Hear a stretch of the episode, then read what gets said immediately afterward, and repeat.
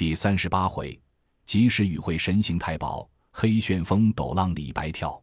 诗曰：心安茅屋稳，性定菜羹香。是谓薄方好，人情淡最长。因人成事业，避难遇豪强。他日梁山坡，高明似海洋。话说当时宋江别了差拨，出超市房来，到点视厅上看时，见那结集多条凳子坐在厅前，高声喝道：“那个是新配到囚徒。”抬头指着宋江道：“这个便是。”那杰吉便骂道：“你这矮黑杀财，倚仗谁的势要？不送常例钱来与我？”宋江道：“人情，人情在人情愿。你如何逼取人才？好小灾相！”两边看的人听了，倒捏两把汗。那人大怒，喝骂：“贼配军，安敢如此无礼，颠倒说我小灾？那都驮的，与我背起来，且打这厮一百训棍。”两边营里众人都是和宋江好的，见说要打他，一哄都走了，只剩的那杰吉和宋江。那人见众人都散了，肚里越怒，拿起训棍便奔来打宋江。宋江说道：“杰吉。”你要打我，我得何罪？那人大喝道：“你这贼配军是我手里行货，轻咳嗽便是罪过。”宋江道：“你便寻我过失，也不计利害，也不道的该死。”那人怒道：“你说不该死，我要结果你也不难，只似打杀一个苍蝇。”宋江冷笑道：“我因不送得常利钱，便该死时，结识梁山坡吴学究的，却该怎的？”那人听了这声，慌忙丢了手中训棍，便问道：“你说什么？”宋江又答道：“自说那结识军师吴学究的，你问我怎的？”那人慌了手脚，拖住宋江问道：“足下高兴，你正是谁？那里得这话来？”宋江笑道：“小可便是山东郓城县宋江。”那人听了大惊，连忙作揖，说道：“原来兄长正是及时雨宋公明。”宋江道：“何足挂齿。”那人便道：“兄长，此间不是说话处，未敢下拜，同往城里叙怀，请兄长便行。”宋江道：“好。”结集少待，容宋江锁了房门，便来。宋江慌忙到房里取了吴用的书，自带了银两出来，锁上房门，吩咐排头看管，便和那人离了牢城营内，奔入江州城里来。去一个临街酒肆钟楼上坐下，那人问道：“兄长何处见吴学究来？”宋江怀中取出书来，递与那人。那人拆开封皮，从头读了，藏在袖内，起身望着宋江便拜。宋江慌忙搭理道：“世间言语冲撞，休怪休怪。”那人道：“小弟只听得说有个姓宋的发下牢城营里来，往常时但是发来的配军。”常例送银五两，今番已经十数日不见送来，今日是个闲暇日头，因此下来取讨，不想却是仁兄，恰才在营内，甚是言语冒读了哥哥，万望恕罪。宋江道：“差拨亦曾常对小可说起大名，宋江有心要拜师尊严，又不知足下住处，亦无因入城，特地只等尊兄下来，要与足下相会一面。”以此耽误日久，不是为这五两银子不舍得送来，只想尊兄必是自来，故意言爱。今日幸得相见，已为平生之愿。说话的那人是谁？便是吴学究所见的江州两院押牢节级代院长戴宗。那时故宋时，金陵一路节级都称呼家长，湖南一路节级都称呼做院长。原来这代院长有一等惊人的道术。但出路时，急书飞报紧急军情事，把两个甲马拴在两只腿上，做起神行法来，一日能行五百里；把四个甲马拴在腿上，便一日能行八百里。因此人都称作神行太保戴宗。更看他生得如何，但见面阔唇，方神眼突，手长清秀身材，皂纱金畔翠花开，黄旗书令字，红串映宣牌。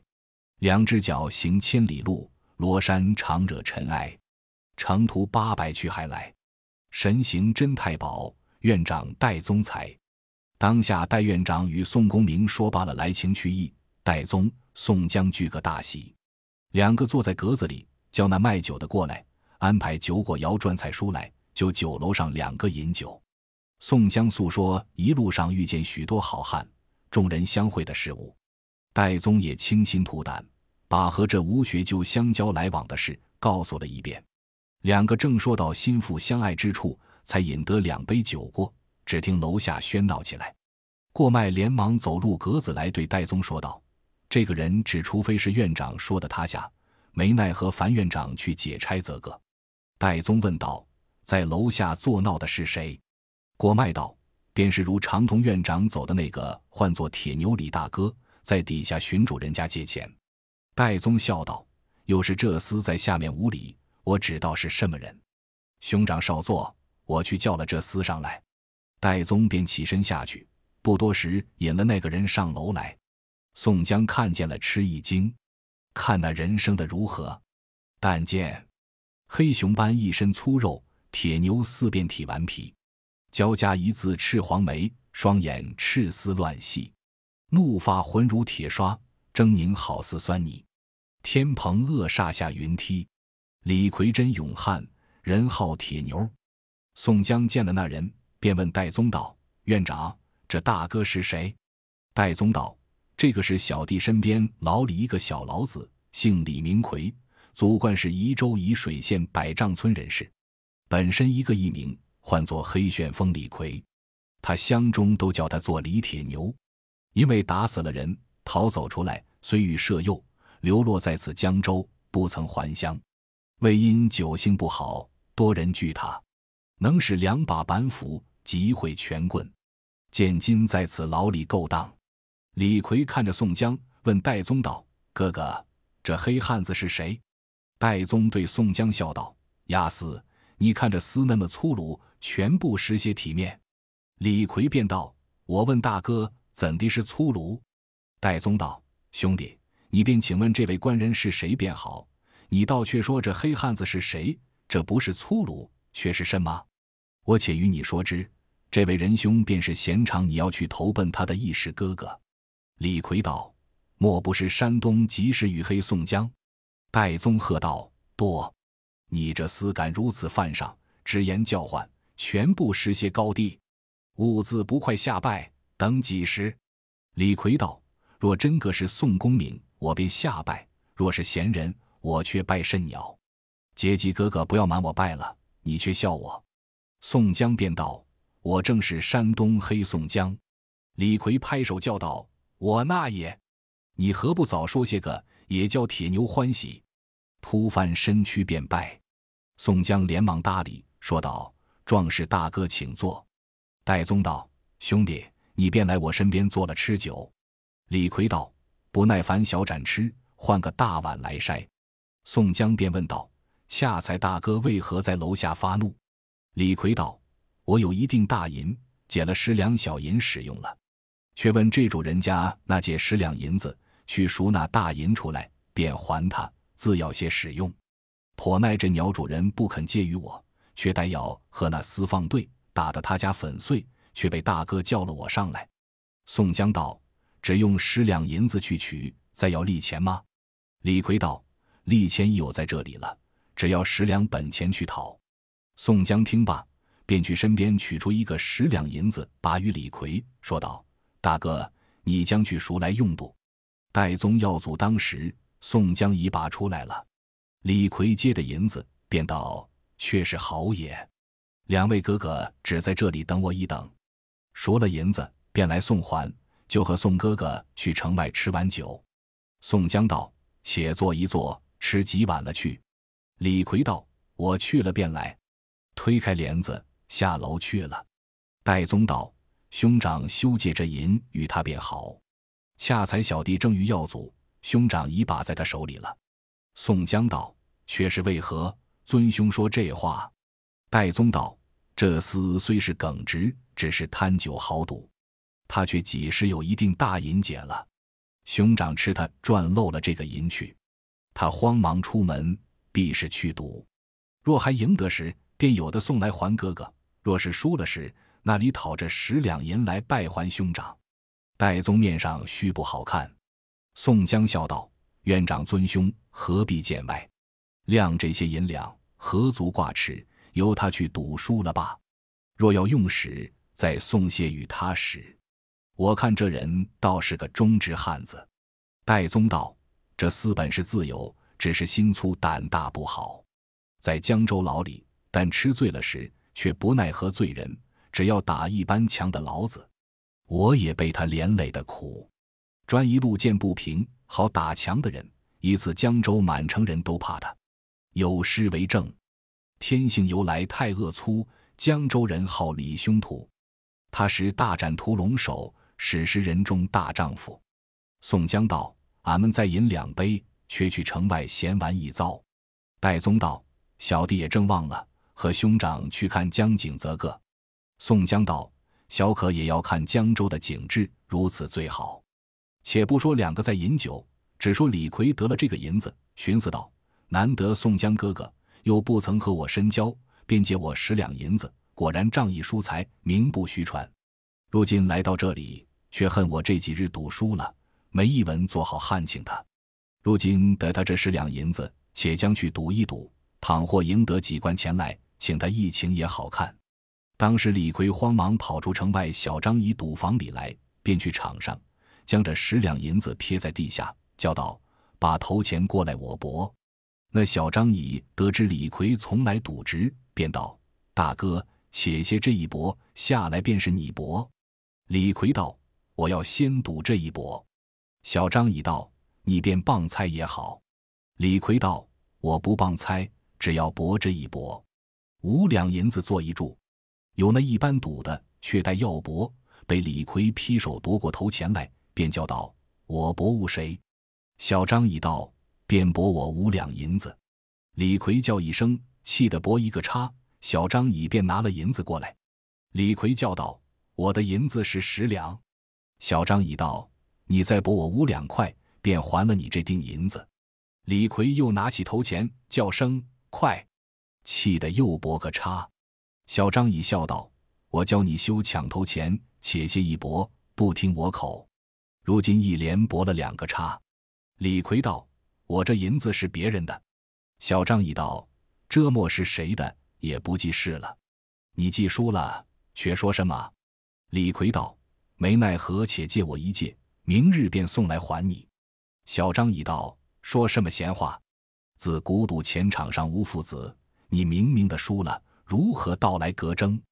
李逵把布衫拽起在前面，口里喝道：“你们还我也不还！”小张已道：“李大哥，你闲常最赌的值，今日如何那么没出货？”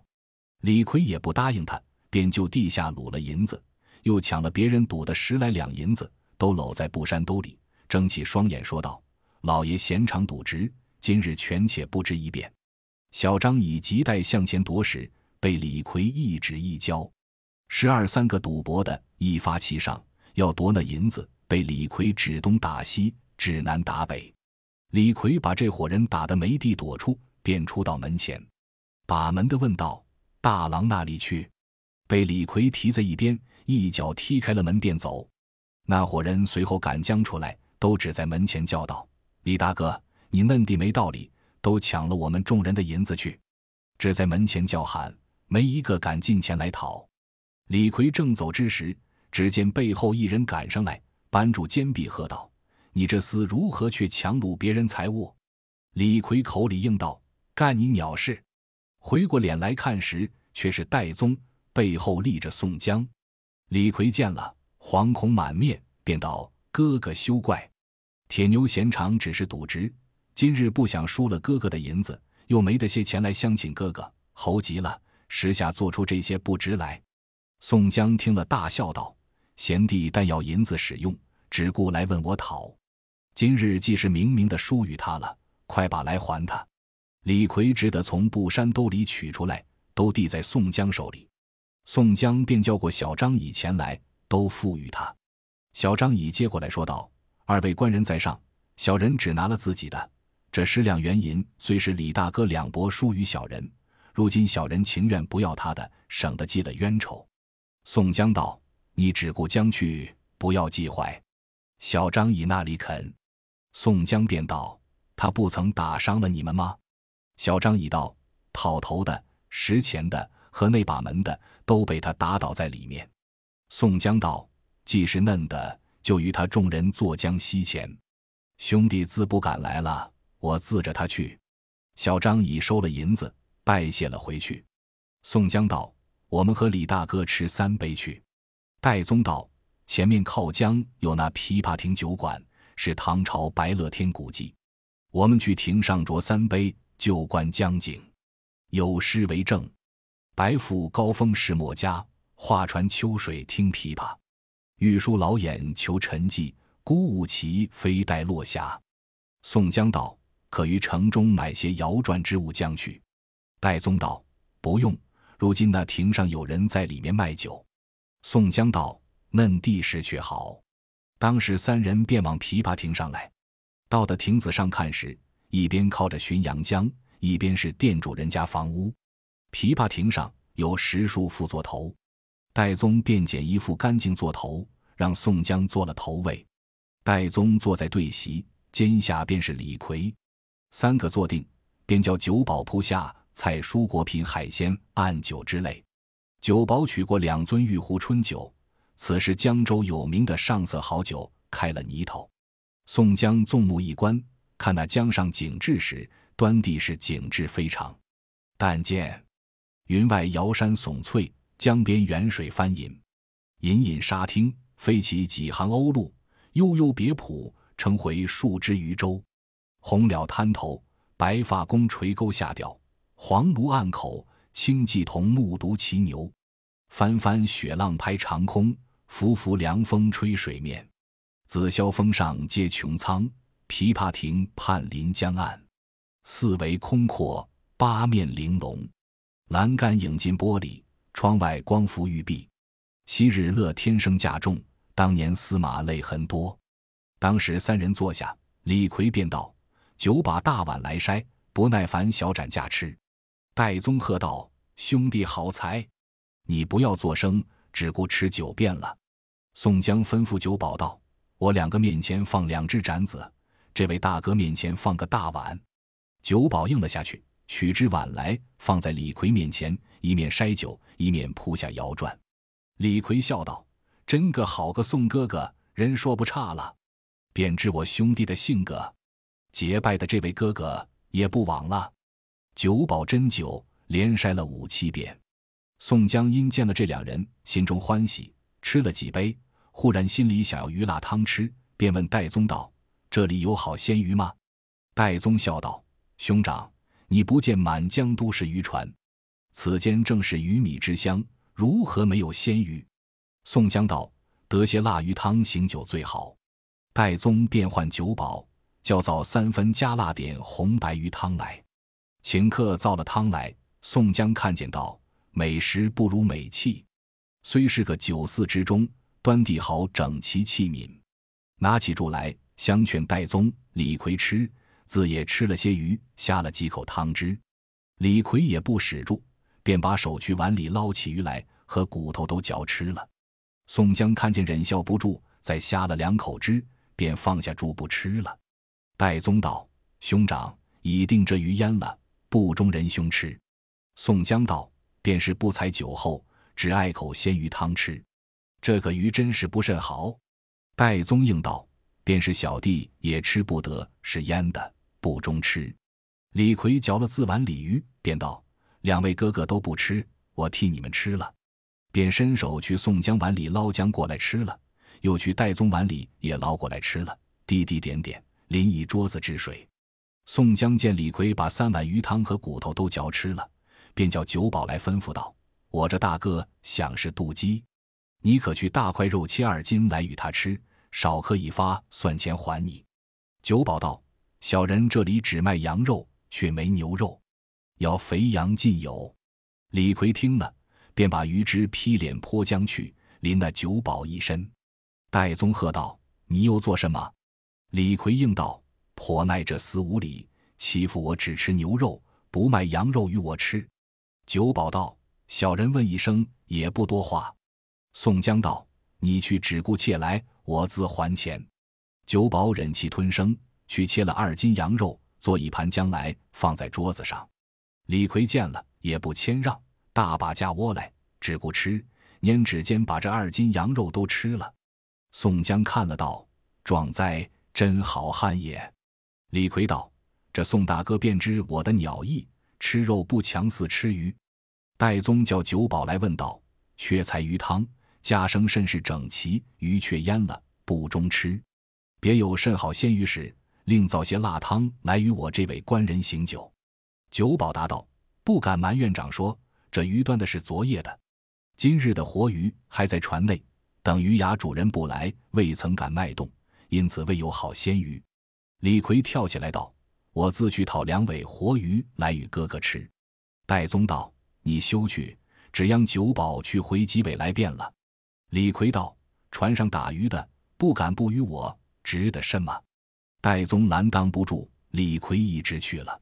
戴宗对宋江说道：“兄长，休怪小弟引这等人来相会，全没些个体面。”羞辱杀人，宋江道：“他生性是嫩的，如何教他改的？我倒敬他真实不假。”两个字在琵琶亭上笑语说话取乐。诗曰：“盆内烟景出尘寰，江上峰峦拥挤还。明月琵琶人不见，黄芦苦竹暮潮还。”却说李逵走到江边看时，见那渔船一字排着，约有八九十只。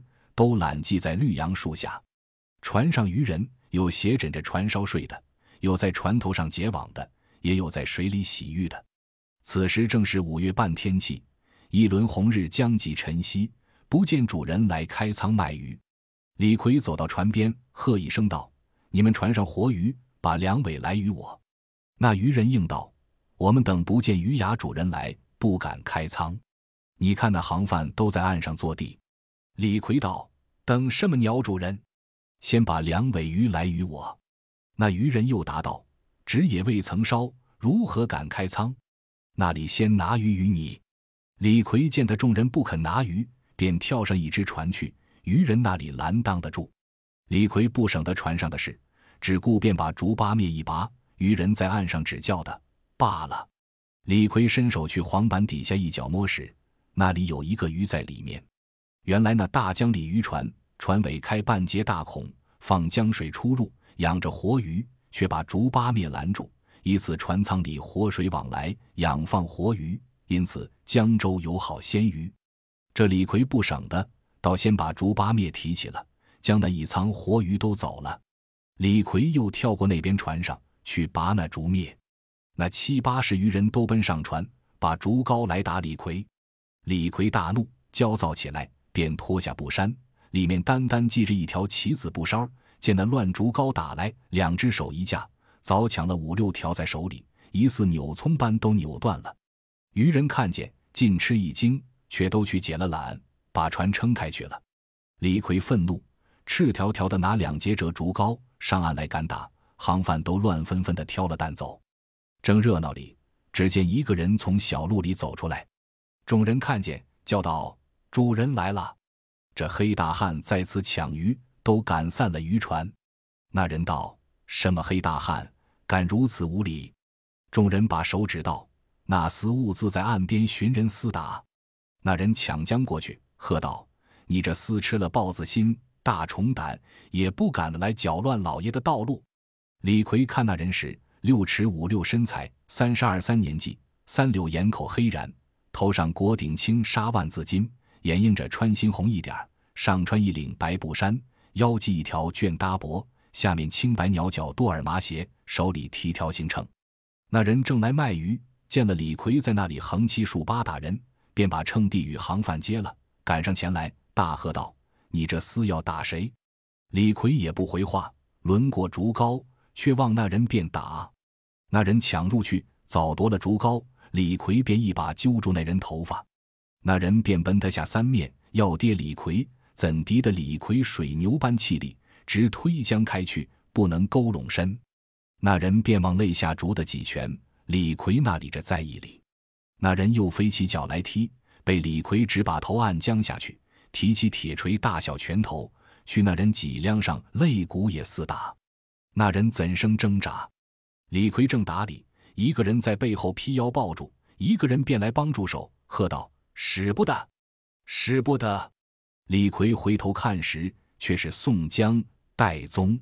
李逵便放了手，那人略得脱身，一道烟走了。戴宗埋怨李逵道：“我教你休来讨鱼，又在这里和人厮打，倘或一拳打死了人，你不去偿命坐牢？”李逵应道：“你怕我连累你，我自打死了一个，我自去承当。”宋江便道：“兄弟休要论口，坏了义气。拿了布衫，且去吃酒。”李逵向那柳树根头拾起布衫。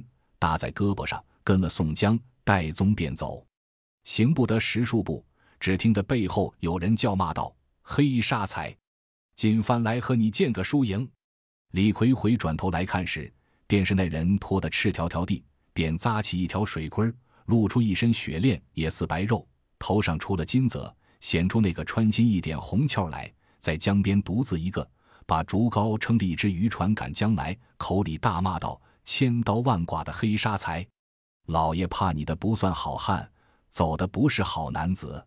李逵听了大怒，吼了一声，撇了布衫，强转身来。那人便把船略拢来，凑在岸边，一手把竹篙点定了船，口里大骂着。李逵也骂道：“好汉，便上岸来！”那人把竹篙去李逵腿上便说，撩拨的李逵火起，拖得跳在船上。说时迟，那时快。那人只要诱得李逵上船，便把竹篙往岸边一点，双脚一蹬，那只渔船疑似狂风飘败叶，箭也似投江心里去了。李逵虽然也识得水，却不甚高，当时慌了手脚。那人也不叫骂，撇了竹篙，叫声：“你来，金帆和你定要见个输赢。”便把李逵胳膊拿住，口里说道：“且不和你厮打，先教你吃些水。”两只脚把船只一晃。船底朝天，英雄落水，两个好汉扑通的都翻筋斗撞下江里去。宋江、戴宗急赶至岸边，那只船已翻在江里，两个只在岸上叫苦。江岸边早拥上三五百人，在柳荫树下看，都道这黑大汉金帆却着道，便挣扎的性命，也吃了一肚皮水。宋江、戴宗在岸边看时，只见江面开处。那人把李逵提江起来，又淹江下去。两个正在江心里面，清波碧浪中间，一个显浑身黑肉，一个露遍体双肤。两个打作一团，搅作一块。江岸上那三五百人摊看，没一个不喝彩。论这两个好汉时，但见一个是以水县成精义务，一个是小孤山作怪妖魔。这个四苏团结就肌肤。那个如炭屑凑成皮肉，一个是色衣人鬼，一个体暗更新；那个如山东瑞雪重铺，这个四半夜阴云清照；一个是马灵官白蛇脱化，一个是赵元帅黑虎投胎。这个四万万捶打救隐忍，那个如千千火炼成铁汉；一个是五台山银牙白象，一个是九曲河铁甲老龙。这个如不七罗汉显神通。那个似玉碾金刚师勇猛，一个盘旋良久，汗流遍体蹦珍珠；一个揪扯多时，水浸浑身清墨汁。那个学华光藏教主向碧波深处现形骸，这个像黑煞天神在雪浪堆中成面目。正是玉龙搅岸天边日，黑鬼掀开水底天。当时宋江、戴宗看见李逵被那人在水里揪住，浸得眼白，又提起来。又耐下去，何止淹了数十遭。宋江见李逵吃亏，便叫戴宗央人去救。戴宗问众人道：“这白大汉是谁？”有认得的说道：“这个好汉便是本处卖鱼主人，唤作张顺。”宋江听得猛醒道：“莫不是绰号浪里白条的张顺？”众人道：“正是，正是。”宋江对戴宗说道：“我有他哥哥张衡的家书在营里。”戴宗听了，便向岸边高声叫道：“张二哥，不要动手，有你令兄张衡家书在此。这黑大汉是俺们兄弟，你且饶了他，上岸来说话。”张顺在江心里见是戴宗叫他，却也如常认得，便放了李逵几分，早到岸边，扒上岸来看着戴宗，唱个诺道：“院长，休怪小人无礼。”戴宗道：“足下可看我面，且去救了我这兄弟上来，却教你相会一个人。张顺再跳下水里，赴江开去。李逵正在江里探头探脑，架正闸水。张顺早到奋计，带住了李逵一只手，自把两条腿踏着水浪，如行平地。那水浸不过他肚皮，淹着其下，摆了一只手，直拖李逵上岸来。江边看的人个个喝彩，宋江看得呆了半晌。张顺、李逵都到岸下，各自扒将起来。戴宗见李逵喘作一团，口里直吐白水。戴宗道：“且都请你们到琵琶亭上说话。”张顺讨了布衫穿着，李逵也穿了布衫，四个人再到琵琶亭上来坐下。戴宗便对张顺道：“二哥，你认得我吗？”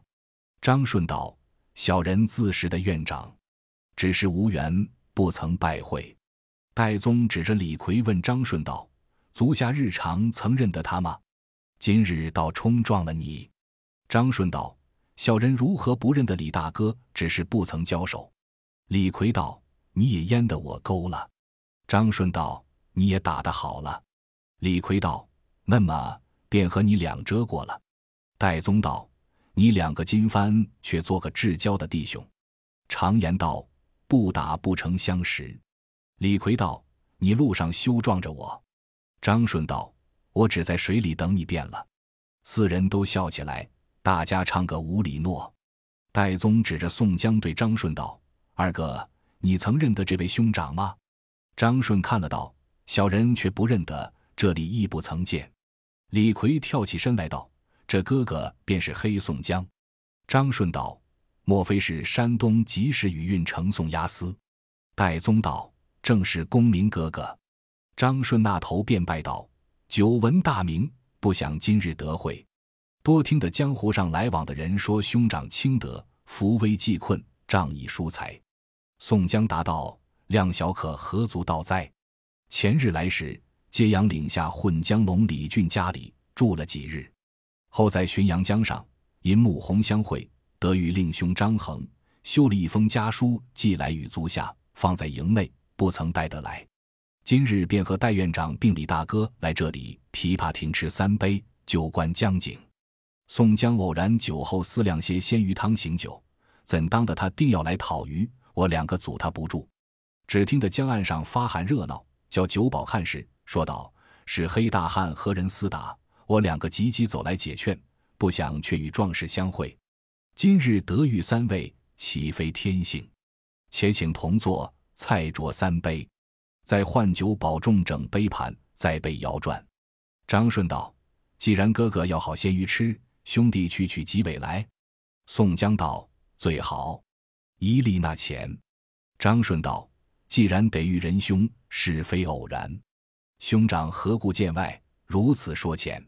李逵道：“我和你去讨。”戴宗喝道：“又来了！你还吃的水不快活？”张顺笑僵起来，挽了李逵手说道：“我今番和你去讨鱼，看别人怎的。”两个下琵琶亭来，到的江边。张顺略哨一声，只见江面上渔船都撑拢来到岸边。张顺问道：“那个船里有金色鲤鱼？”